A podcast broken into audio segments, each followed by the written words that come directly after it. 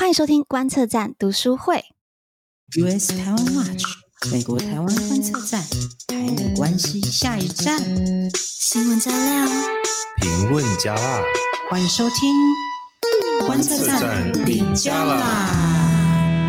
嗨，大家好，我是可心，今天很开心，又大家时隔一阵子，我们终于又开启另外一个读书会了。那我们今天首先就来欢迎我们的来宾。我相信大家，呃，如果有常在逛书店呐、或是常在听一些其他呃各个出版社的这个读书会的话，或者有去追踪的话，那可能大家对这呃丰恩都不熟，那就是联经出版社。诶，那大家对丰恩都会很熟悉，不是不熟。那呃，我们今天邀请到的就是联经出版社的总编辑，同时也是故事 Story Studio 的这个创办人涂丰恩。可以请丰恩跟我们的呃观听众 say 个 hi 吗？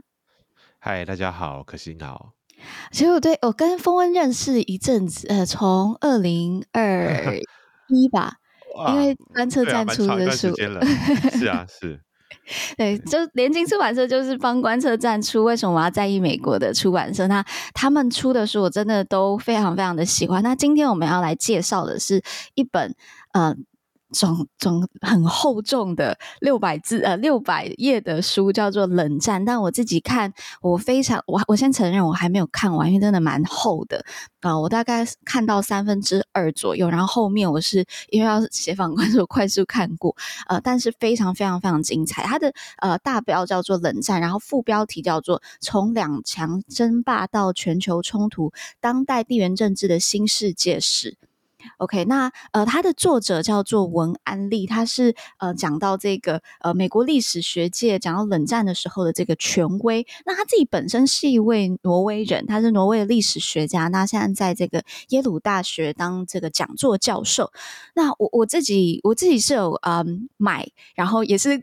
我也承认我还就看到他第三分之二，就是他上一本书在台湾出的上一本书叫做《躁动的帝国》，那他主要是在讲中国，就是清帝国复标叫做从清帝国的普世主义到中国的民族主义，一部两百五十年的中国对外关系史。但他这本书呢是嗯冷叫冷战，然后这本书它是横跨欧亚非三洲，它就不是专注在中国上面了。然后文丽文安利呢，他在这一本书当中，他也把冷战，因为我们知道过去可能在解释冷战会用不同的角度，那他是把冷战定义为是意识形态的对峙。就共产主义跟这个资本主义这两个意识形态的对峙，那他认为，所以因为他把这个冷战定义为这两个意识形态对峙，所以他认为冷战从一八九零年就开始了，不是可能大家想象的是二战后才开始。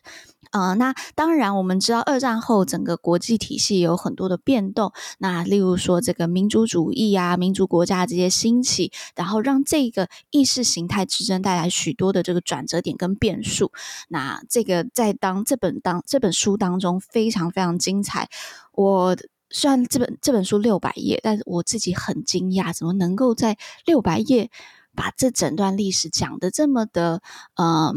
就全部都覆盖到了，那我真的非常非常的推荐，我自己看了也非常喜欢。好，那我今天主要是要来访问峰，那我就想要问峰，为什么会要出这本书？尤其就是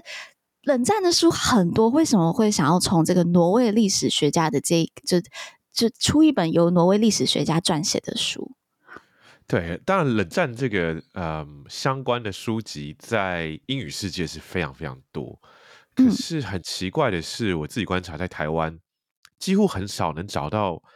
一本完整的去讲的、嗯、全面性的，而且是有系统的，从历史的角度讲说冷战到底是怎么一回事。嗯嗯嗯、我们有很多跟冷战相关的研究著作，那学术界当中现在越来越多人在谈冷战这个议题，甚至还有一些这种研究的研究群啊、呃，慢慢在组成。那可是很奇怪，我自己也是在想，就是说我回来，呃，我是二零二零年回来台湾，那开始到联经出版工作，那就是也会在想说要出什么样的书啊。那其中一个啊、呃，像刚刚可心提到，当时为什么会找这个台湾美国观测站，也是因为我觉 得台湾对于国际政治、国际局势的了解，有时候都太。太单薄了，就是我们以前大家是抱怨说没有国际新闻，嗯，但是我一直觉得国际新闻只是理解国际局势的一个点，就是说你有这个需要理理解国际局局势，其实有很多不同的角度，那包括系统性的、结构性的，像这个啊嗯、呃，台湾观测站当然就是美国台湾观测站，当然就是一个比较我觉得系统性的来讲这个台美关系的一本书。嗯嗯嗯，那冷战又是另外一个大的议题，就是我就发现说，冷战一直是我回来台湾之后很希望可以跟台湾读者介绍的一个大的议题。我想大家多多少少，尤其这个啊、呃、US Taiwan Watch 的这个。听众一定也都知道这个议题，这也不是一个什么真的全新的、嗯呃、学术理念或者概念或什么的。但是真的就是说，台湾没有一本书来讲冷战到底是怎么一回事。那我自己也一直在思考说，到底为什么是这样子？嗯、我到目前得到两个结论啊、呃，或猜测啦。嗯、一个就是说，你从这个社会科学的角度，或者说研究国际政治的角度来讲，冷战其实是一个。旧的议题，所以旧的议题就是说，我们一般讲冷战最盛期的时候，大概就是一九五六零年代到一九九零年代这样子。对，那啊、呃，当然这个书有不同的解释，我们待会会再聊。但这段时间呢，嗯、就是说台湾的出版其实并不特别开放嘛，就大家一九八零年代之后，台湾这个各出版社才陆续成立。哦，那到那时候开始，其实社会科学一般研究的都是很当代甚至前沿的现象嘛，所以这个冷战已经是一个过去的。议题的，大家讲的更多是，比如说在两千年之后，有非常多全球化的书，九一一或是那些呃那个呃中东的，就开始很多在出版。对对对对，那种就是书籍非常多。那大家觉得冷战已经结束了，是一个旧的议题了，那就是好像没有必要再去谈它。嗯、那啊、呃，从历史的角度，历史学的角度，我自己学历史的，历史又会觉得这个东西又太新了。这因为这个通常历学历史的，大概需要一段时间。啊，包括他档案要开放啊，它、嗯、的这个资料要够充足啊，他也要留出一点距离，你才去讲某一个东西的历史。那对于尤其台湾的这个历史研究，嗯、其实相对比较不碰很知道很切身、很当代的议题，所以就觉得冷战好像有点远。所以冷战这个议题就是正好落在了一个三不管地带。但我觉得不对啊，冷战其实跟台湾很切身啊。没错，我们就是其实我们算是其中一个代理人吧。我们冷战对台湾是非常非常重要的，这这这也是有趣的地方，就是说，比如说这啊、呃，我觉得这近几年来，台湾的历史学者开始谈战后的台湾历史了。对啊、呃，可是这个我们很多时候，不管是学者或是更多是社会上的讨论啦，其实我把战后的这个讨论。聚焦在一个国民党或是威权政府跟台湾整个社会的这个互动，那、嗯嗯嗯、这当然也是很重要。可是，呃，我觉得放大一点的视野来看，就是像可心刚刚讲的，台湾其实就是冷战下面一个非常重要的节点。那台湾的国内政治其实就跟国际政治完全都这个绑在一起。对，那啊、呃，包括整个民主运动。呃，其实跟这个国际的介入也是有很多的这个关系。那所以冷战其实是对台湾整个社会影响啊，从政治社会到经济到文化思想每一个层面的影响都非常非常深刻的。嗯，这就是我为什么一直觉得台湾需要一本冷战的书，但是却一直啊、呃、没有。那我也找了很久，嗯、最后找到这一本这个啊、呃、文安利的这一本冷战。那、嗯、我觉得这是一本最合适。现在台湾读者的一本书，为什么这样讲呢？因为他讲的非常非常的全面，而且他真的就是要给一个对不能说完全不知道冷战啦，但就是说对冷战的了解可能并不很多的人的一本书。他、嗯嗯嗯嗯、不是一个，他王安利是一位学者，就他是这个耶鲁大学教授嘛，所以他是在学术界里面工作的。但他写这一本书，就英文世界里面本来就是给一般人阅读的。对，啊这是一个，就是说，我们不要再选写一个这个啊、呃，选一本学术性的书籍，对很多人来讲可能会觉得太遥远。那第二个就是说，啊、嗯嗯呃，这个书的原文书名就叫《The Cold War: A World History》，就它副标题其实很短的。我们中文因为现在中文书名都习惯取很长，因为它有一些这个行销的因素啦，这个就不多讲。嗯、但是这英文书名其实很简单，它就是讲冷战，然后一个世界史，也就是说。嗯冷战，因为以前大家会讲冷战，可能是讲说它是一个美苏对抗的历史这样。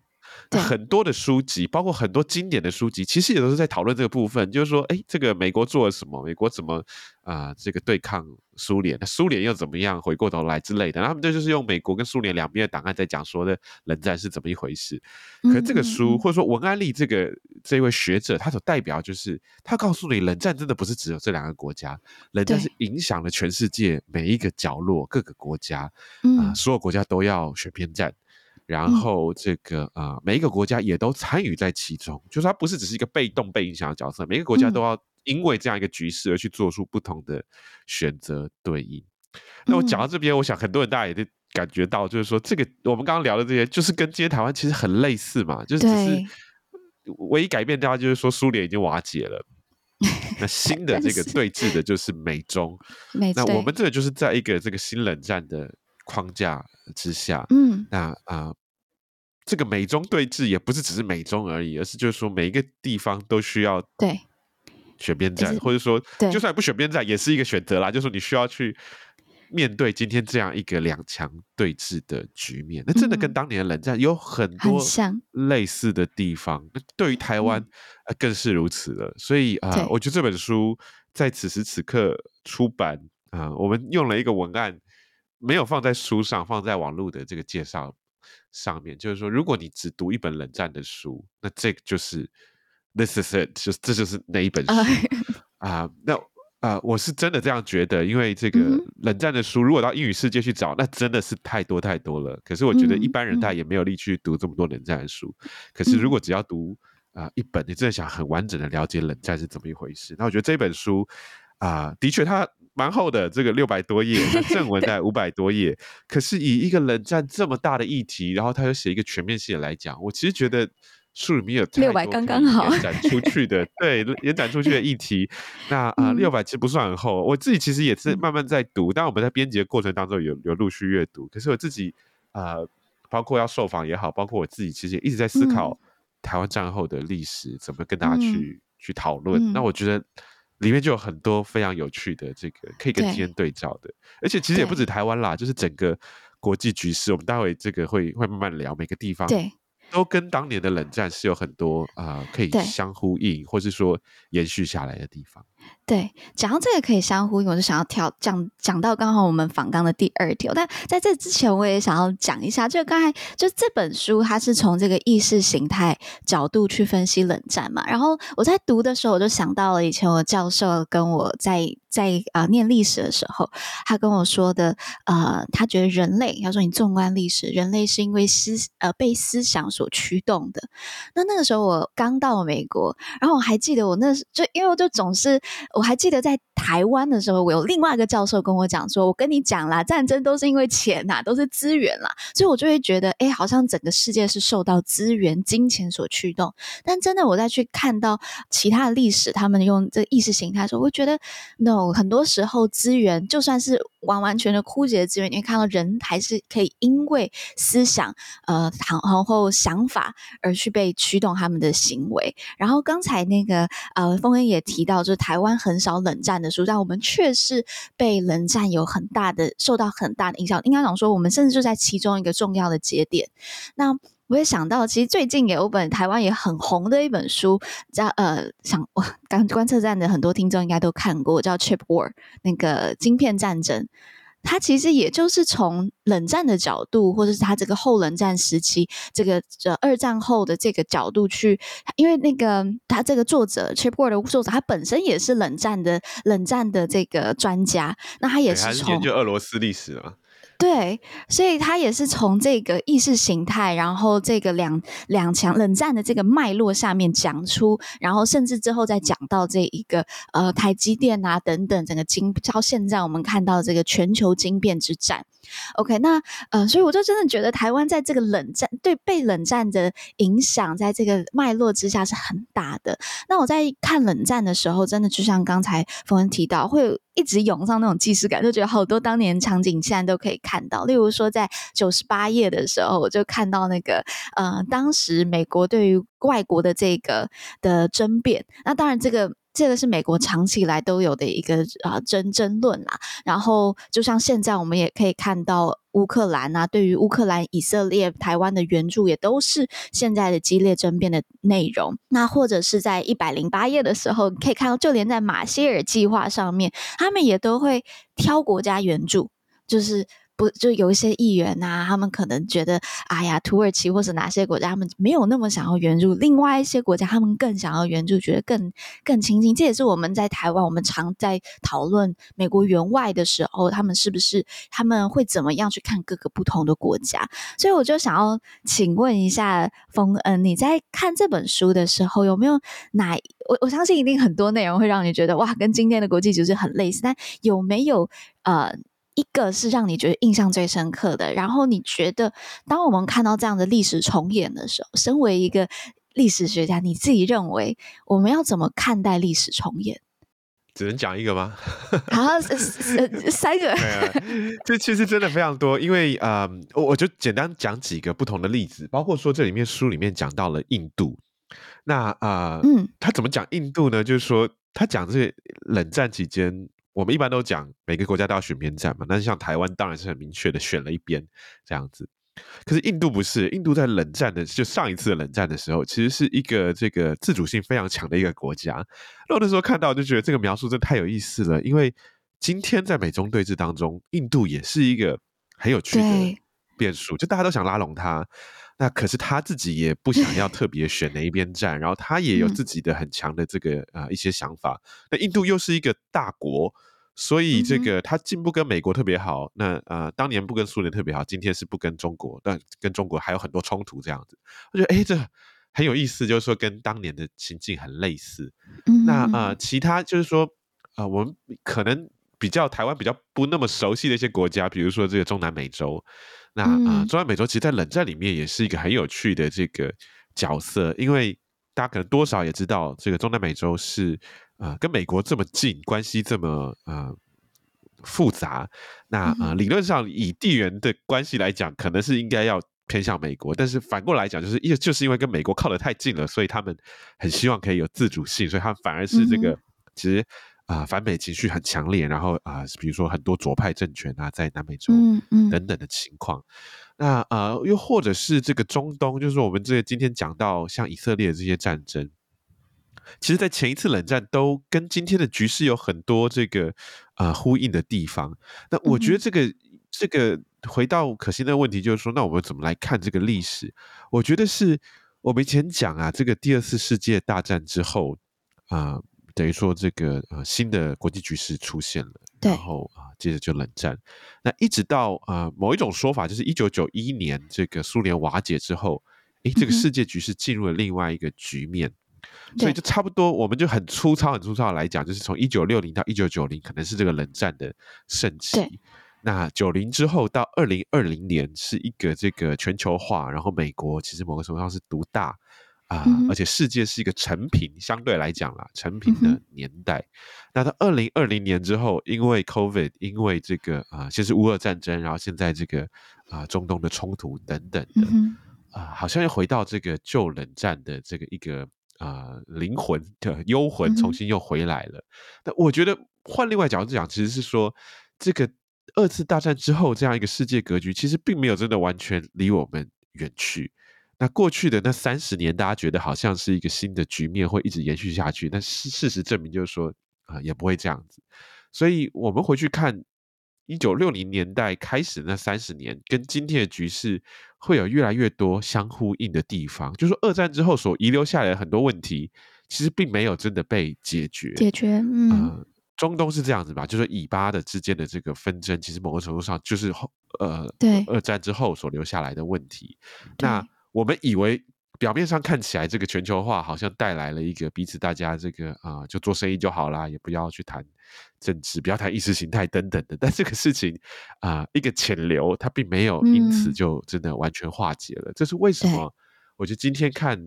冷战的历史，会觉得诶，跟我们所知的新闻上面看到这些国际新闻有这么多呼应或是类似的地方的一个原因。嗯嗯嗯嗯、这也是为什么我觉得。谈国际政治呃，历史会扮演这么重要的一个一个因素，就是说很多问题它的根源其实就是在历史当中。对，我我自己我超级超级同意。我那时候在念国际关系的时候，我们的我们创我们学校这个国际关系的这个老师，他就是呃一个历史学教授，所以呢，他就说不管怎么样，你国际关系系历史一定要是必修，而且他的课超级难，就是他的把历史就放了一个很大很大的一个比重。那刚才啊，峰峰在讲的时候。我我我其实对于新冷战，就是你提到，就是现在我们可能接下来也会看到更多跟啊、当时可能一九六零到一九九零的这个状况，也会有重演这样的状态。那很多人也都说，现在美中是他们称之为这个新冷战，但是也有很多人反对这样子的一个用词。我我想先问呃呃，峰恩，你会把现在的美中对抗解释为新冷，就是定义为新冷战吗？我觉得好像还没有到那个局面。嗯，那嗯，这新冷战当然在国际间有很多的讨论。我自己印象比较深刻是这个 Neil Ferguson，我想大家可能都 知道，他他一直在提倡这个说法，而且他非常强调这个。就英文世界，我们讲 Cold War，跟这个有人讲说 New Cold War，他说不要讲 New Cold War，他讲啊 Cold War Two，就是跟这个一次世界大战、二次世界大战一样。今天大家讲新冷战，当然就是像我们前面也聊到了，就是说这个冷战啊的局面到了今天有一点点像在重演，至少这两强对峙，然后每个国家都要选边站的局面有点像，可是也有很多不太一样的地方。那王安利其实，在书的最后，虽然这个书啊，在这个美中对抗到这个啊，等于说出版的时候，美中对抗正在慢慢萌芽当中，还没有像今天这样这种局面。啊，然后习近平也还没完全这个像今天这样子的状况，嗯，可是他已经谈到了，就是说，因为已经有人在讲，就是说，哎，这个美中的这关系有点像当年美苏的这样一个局面。嗯、可是他也提到一个很有趣的，就是说，你无论如何，这个我们讲历史，虽然很多很类似的地方，但它都不会完全一模一样。对、嗯，其中一个最大不一样就是前面可心也讲到了嘛，就这个书。核心的一个要点讲说，美苏的这个意识形态的这个对抗是人在里面很重要的要素。嗯、那这也是为什么他从十九世纪谈起，因为我们讲这个啊、呃、所谓的意识形态，就是说资本主义跟共产主义两种意识形态，其实是从十九世纪就开始的嘛。所以你真的要理解的冷战的话，要回到十九世纪的这个思想根源去去理解。但今天美中的这个关系其实是蛮有意思的，就是说一方面。在对抗，可是，一方面两个国家之间的这个呃，在经济上面的关系啊、呃、是非常纠结的。那很多人都会讲嘛，就大家，我想这个很多听众，尤其这个啊、呃，台湾美国观测站的听众，都很了解，就是说，很多人讲说，哎，这个什么啊、呃，中国有很多持有很多美国的这个国债啊，嗯，状况，或者是说，美国要从中国进进口很多的这个稀土啊，这种类似像这样的状况，嗯嗯嗯、就在经济上。很难回到当年这个冷战局面，好像真的就是两个国家互不往来，然后这样铁幕对峙的局面。那意识形态上也是这样，就是说两个国家其实互动非常多，然后这个很多的这个中国的啊、呃、官员，甚至是高阶领导人，可能当年都在美国读过书。嗯，所以这就是很有趣。那你就是不是一个讲讲的这个直白一点的说法，就是不是一个很纯的意识形态的对峙。嗯嗯嗯，但是中国已经。啊、呃，以前讲说这种有中国特色的呃社会主义，其实某个程度上就是他已经拥抱了资资本主义，或者是说市场的也很大一部分的这种想法。那这个东西就跟当年这种美苏其实是很啊、呃、深刻的这样一个意识形态对峙就很不一样了。所以，呃，今天的局面跟当年还是蛮不一样啦。虽然这几年大家一直讲要 decoupling，要脱钩，对，要重新回到包括。中国内部当然也是，大家知道，习近平一直在想要回到很很纯的这种共产主义，嗯嗯、但真的会这样子吗？就是历史真的有可能这个啊、呃、倒转回去吗？我自己是觉得不太可能啦。就是说啊、呃，他会退几步，可是你说要完全回到当年那个冷战是是不太可能的。嗯、所以啊、呃，我觉得这是我们自己学历史的时候常常的一个看法，就是说历史会。啊、呃，有很类似的地方，但是它不会完全的重演，所以你只能做一个对照跟参考，嗯、你不能完全讲说啊，因为当年怎么样，今天就会怎么样，一定会怎么样？对，嗯啊、呃，我顺便提一个，就是说，年纪最近还出了另外一个书，是台湾一群这种国际政治学者所合写的，嗯、叫做《分裂的世界》。那这个书其实在讲的。就是今天的这个状况，它有一点是接续着这个全球化之后来讲说，那今天这个大部分的这个说法都是全球化已经到达一个终点了。嗯，到底会回到什么样一个局面呢？嗯嗯、一种就是一种说法，当然就是这种所谓新冷战，或者过去回到冷战一样，就是两强对峙，两个这个阵营壁垒分明。但这样一个这个说法，好像像我们前面所讲的，也不是很呃有说服力，好像也不太可能。所以这群国际关系学者他们在讨论的就是说，世界应该进入一个所谓这种全球区域化。就全球化，你很难完全把它就又消解掉。你看今天的国际贸易也好，这个国际的旅行，甚至是这个网络的出现，你很难想象到过去那种就是说这个大大家彼此不相往来、不相沟通的局面。但是它可能会有一种新的区域化的出现，就是比如说欧洲、欧盟，当然这是已经区域化很早的一个地方。对，那东南亚也谈了很久。那东北亚这个啊、呃，北美、南美，就每个地方会慢慢啊、呃，因为担心，比如说供应链因万一像再一次 COVID 来，然后突然就断裂了，或者是说这个因为地缘政治冲突的关系，突然就断裂了，所以大家会采取比较保险的方式，就是我不要拉得太远，不要像过去全球化一样，我这样全球布局，或是我就工厂都移到很远的地方，我把它移到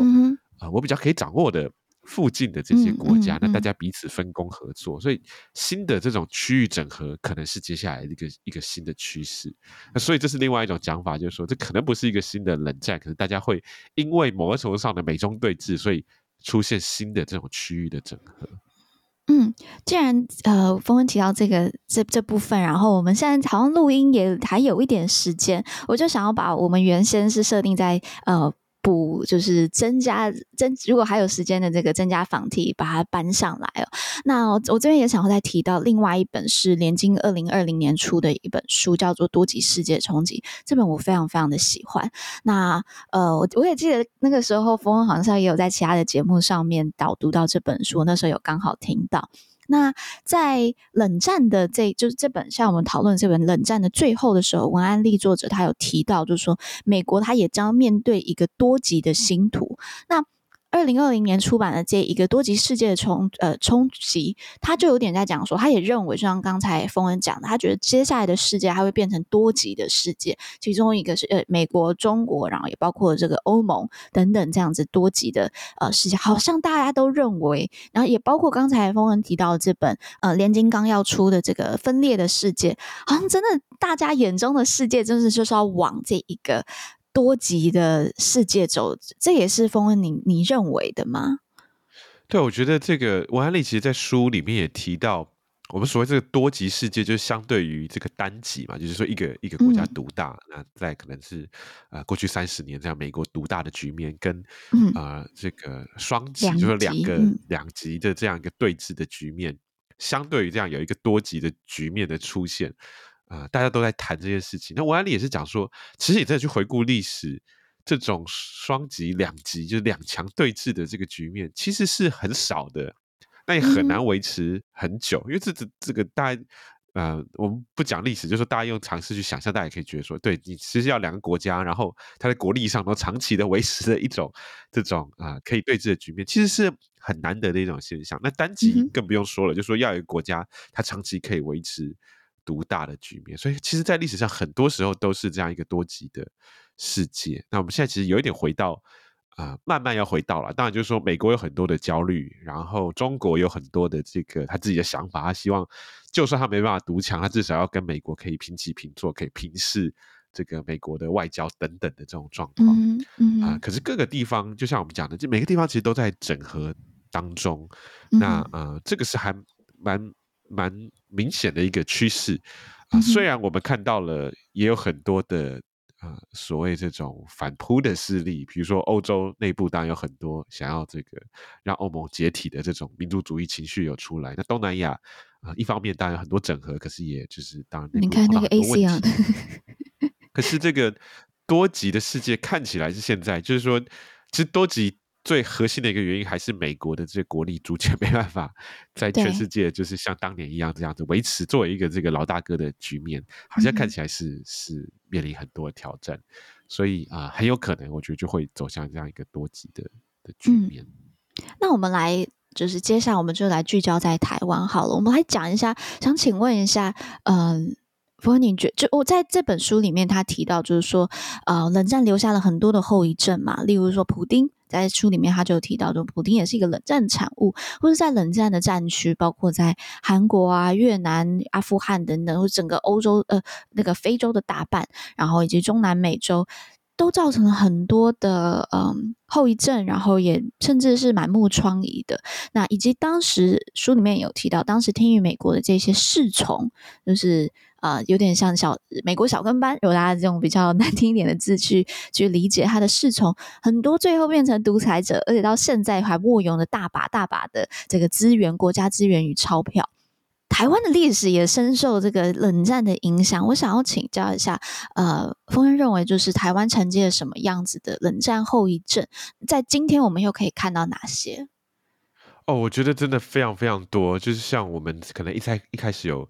提到的，这个台湾的从六零年代或者五零年代，也就是说从战后一直到八零九零年代的整个。政治、社会、经济、文化、嗯、啊，到思想的发展，其实都深刻受到冷战的影响。只是说，我们过去、嗯、包括可能大家在学校念历史，或者是说一般在讨论这个战后台湾政治史的时候，不太会从这个角度来看。那所谓冷战的这个角度，其实也就是说，其实有一个国际政治的这个因素在背后，那有美国的很很强烈的这个因素在里面。最近其实有一本另外一本书，不是联经出的，可是我觉得非常非常值得一读，是这个陈翠莲教授，台大历史系的陈翠莲教授写的这个台湾战后政治史。那啊，呃，陈翠莲教授就是一个我觉得在台湾研究战后政治里面一个很这个啊，呃，先驱的角色，就是说他用了很多美国的档案来解释从二二八事件一直到战后整个民主发展。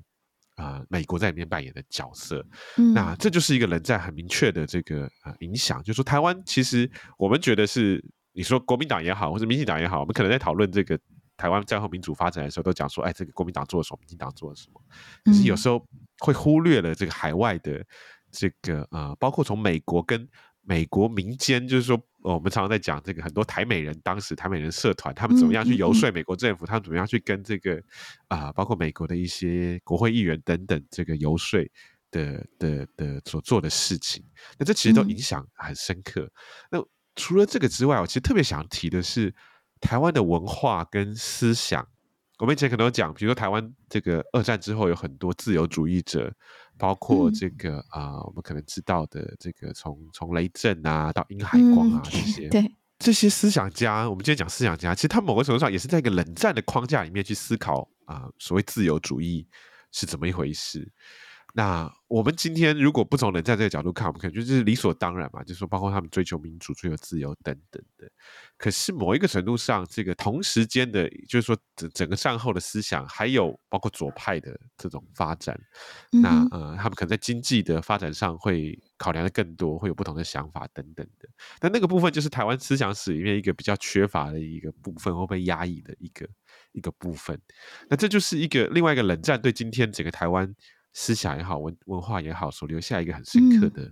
印记。嗯、那文化当然还有这种所所有我们刚刚讲的这个高层的 high high level 的这个文化之外啊，包括我们一般大家所熟悉的，你说这个我们对美国的文化，或者从音乐、电影到各式各样各种层面的这个接受、嗯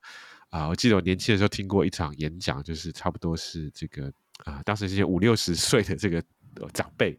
啊、呃，在台上讲他们年轻时候啊，不要不要听美国音乐啊等等。对。然后其中一个就讲说啊，其实我们大部分的这个台湾那一辈的读书人都是所谓的妹妹派，就是就是说亲美的啦。啊。开玩笑这样。那真的是这样，就是说，因为在那那样一个框架之下，台湾其实就是选择了跟美国对站在一起，或者是你也没有太多的选择，嗯、因为这个美国是当时的这个最主要自由阵营，就资本主义阵营的这个领袖。嗯那、呃、在那个局面之下，然后反过头来就说，美国也因此啊、呃，去接受了蒋介石的政权在台湾这个对，包括以独裁这样一个身份啊、呃，长期执政的一个状况。所以这中间有很多很多的因素。嗯、其实台湾就是跟当时大家如果看这个书会知道，跟很多其他国家是有很类似的地方。那这个也是我觉得我在啊、呃、引进这本书的时候，很希望可以带动的更多讨论，就包括我们呃刚刚有提到的。呃，台湾战后所面临的很多事件，从二二八到白色恐怖，嗯、到这个内部的独裁，啊、呃，甚至是更晚期的说蒋蒋蒋经国这种呃开发式的就独裁跟开发的政治经济结合在一起的这种情况，都跟冷战呃当时的整个局面应该有很多可以互相对照或呼应的地方。嗯、那台湾跟世界其他地方其实也是可以去互相参照的。那我觉得在谈台湾历史的时候，我很希望就是说我们可以多去看看其他国家的案例，然后其实会对台湾的局面会有更多的嗯理解，嗯、就会知道说哦，台湾其实不是只是一个孤立的个案。台湾当然有很多很特别的地方啦，可是台湾也有很多跟世界其他局势其实是类似的地方。那从这样一个世界史的角度来理解台台湾战后的历史，我觉得其实会让这个理解更更丰富，也更深刻。嗯我真的觉得，就是台湾真的是很受到整个国际趋势的影响。就我还记得我们以前念，我们以前念高中的时候嘛，都是先念呃台湾政呃台湾历史，再念中国历史，然后再去念这个世界历史。那我记得，当然我们先不去讨论这个中国历史到底要摆在哪里这个问题，但是那时候就有听到，其实有不少的历史学者，在台湾的历史学者，他们建议是把它倒过来的。他说，我们应该要先了解整个世界局势，在去看台湾，例如说，我们呃，先是应该要先去了解说，诶，有整个国际的这个大航海时代，你知道整个大航海时代之后，然后还有甚至重商主义了之后呢，你再回来看到台湾。然后看到台湾当时的这一个，不管是这个荷西时期，然后我们如何受呃这个葡萄牙、西班牙、荷兰等等在台湾的一些呃殖民或是贸易等等，你就会有更了解，而不是先从自己然后看出去，有时候你真的会看不到那个整个大的脉络。那我就觉得其实真的。刚才峰恩讲的，我觉得历史真的是帮助我们了解自己，了解自己的过去，然后也帮助我们看到未来。嗯、就虽然它不不一定就是完完全像峰恩讲到，是不一定能够完全的是可以 copy paste 这样子复制过去的以往的历史，但它可以帮助你更了解那个脉络的演进。那我真的我自己看。冷战我非常非常非常的喜欢，那我也我也觉得翻译翻的还蛮顺的，就不会让我觉得，嗯，你知道有一些翻译可能会让你觉得，哎，好像是